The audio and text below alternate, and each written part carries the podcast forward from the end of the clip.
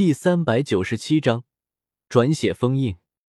纳兰朝歌就有些郁闷了，为什么这个女人就是老是想着杀了自己？无所谓的耸耸肩，在旁边的椅子上转过脑袋。薛儿满脸杀气的站在门口。其实，换个角度来说，纳兰朝歌倒是也能理解薛儿的心情。现在的外院肯定已经传得风风雨雨的了。他在学院苦等了萧炎两年，为萧炎守身如玉，冰清玉洁。可是自己刚刚来到，他就和自己牵手了。更奇葩的是，他们两个在灵魂世界的对话，亲不亲，合情哪里的问题。纳兰朝歌也不明白，为什么在灵魂世界里的对话会在现实中出现。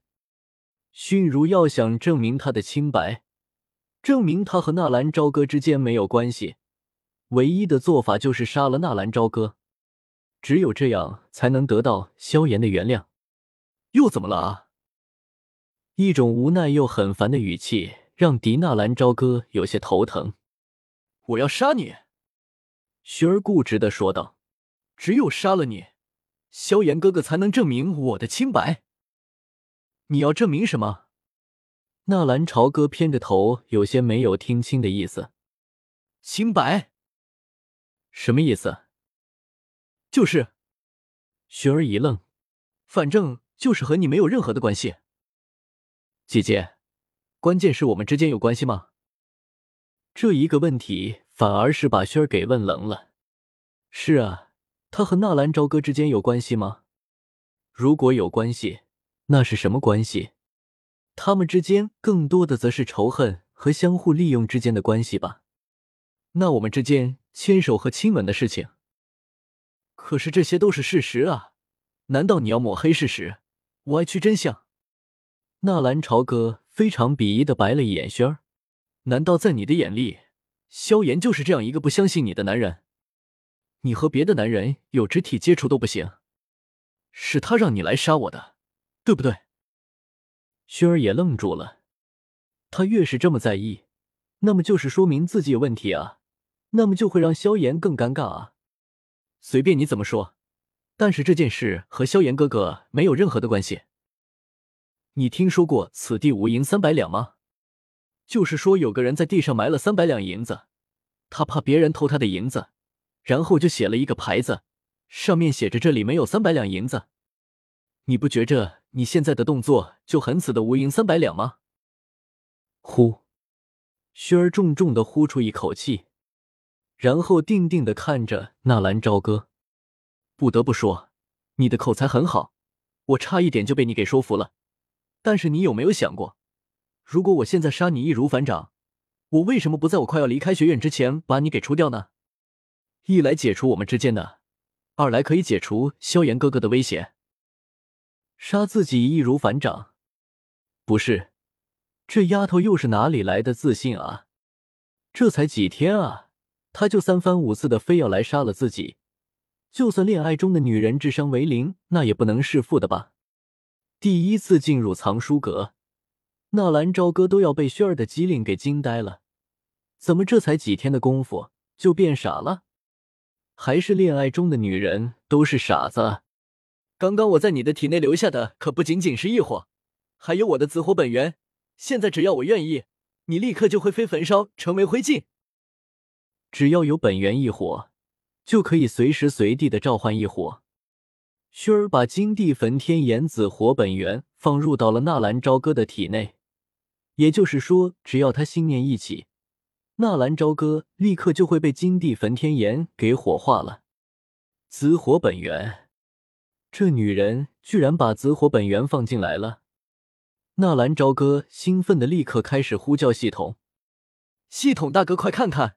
我听说我的身体里面有什么紫火本源，你看看能够回收啊！”丁，你体内的紫火本源太少，不能用作回收。靠，可惜了，早知道就让薰儿多放进来一些就好了！纳兰朝歌现在连陪着轩儿演戏的心情都没有，随意的挥了挥手：“行了行了，你回去吧。我说了的多少次了，你又杀不了我，还是你真的以为你的这点小动作能够瞒得过我？你要知道，我体内的金地焚天炎已经被我封印，并且交给了小医仙，我怎么会不知道你在我体内做的手脚？不过，难道你就没有感觉到你自己的身体有什么不适吗？你在威胁我？薰儿歪着脑袋仔细的检查了一下他的身体。根本就没有发现任何的异常，不是我在威胁你，好吧？我再你举个例子，比如……